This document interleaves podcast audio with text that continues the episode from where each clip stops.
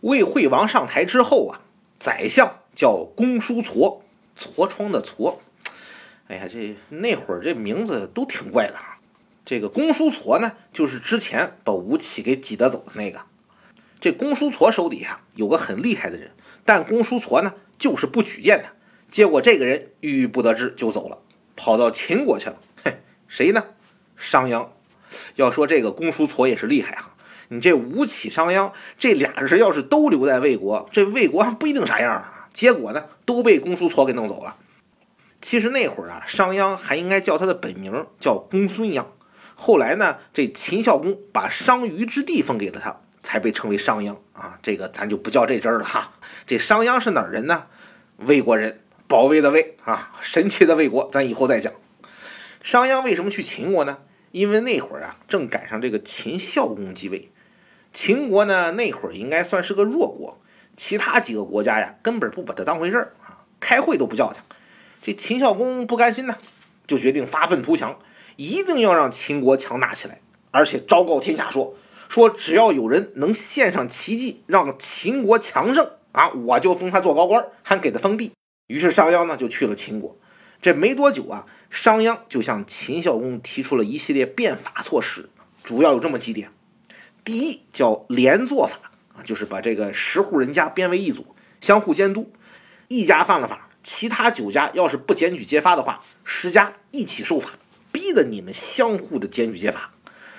第二条呢，废除官爵俸禄世袭制，一律按照军功加官进爵。你要是没有军功啊，没官也没钱，而且就算你是皇亲国戚，也得从皇族出名。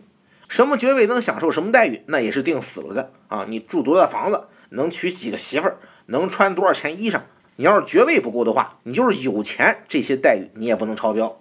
第三条呢，禁止私斗。那会儿啊，这秦国民风彪悍的，经常为点小事就抄家伙打架，造成了严重的社会恐慌，这必须得管。第四条呢，鼓励劳动，谁干的活多，干的活好就多给钱。谁呢，要是天天游手好闲不干活，贬为奴隶。第五条呢，父子兄弟不能住一块儿。你这一大家子人挤上一屋住，他不像话呀！关键是啊，这个父子兄弟要是住在一块儿，你只能收一份的税。但是呢，要是把他们分开，父亲、儿子，你就能得好几份税啊！这样可以加大税收。这一家干活变成了几家干活呢，还能发展小农经济。这第六条呢，改革这个行政区划，原先都是分散的无数个小村落，重新划分成三十一个县。第七条呢，废除这个井田制，这个搞这个土地改革。鼓励人民开垦荒地，土地呢从公有变成了私有啊，可以买卖，极大的鼓舞了人们开垦荒地、种地的积极性。第八呢，统一度量衡，这就不多说了。后来呢，秦始皇统一全国，基本上也就照这几条来的。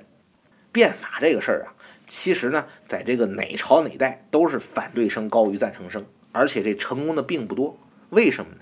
因为这个变法呀，基本上都会伤害一部分人的利益。而这部分人呢，往往都是贵族啊、大官儿啊、大地主啊这一类上层阶级，权势都很大。你惹他们呀，他们肯定得动用一切力量跟你对着干。这变法呢，就很难实行下去。除非一点啊，你这个变法给国家、给老百姓带来了很大的实惠，这样你这变法没准还能继续下去。但是这个主持变法的人，基本上那就得成为这个发泄怨恨的出气筒。一般都是不得好死。这商鞅呢，最后就落了个五马分尸的下场。商鞅虽然死了，但是秦国呢，在商鞅变法的影响下，迅速走向强大，为将来统一天下奠定了决定性的基础。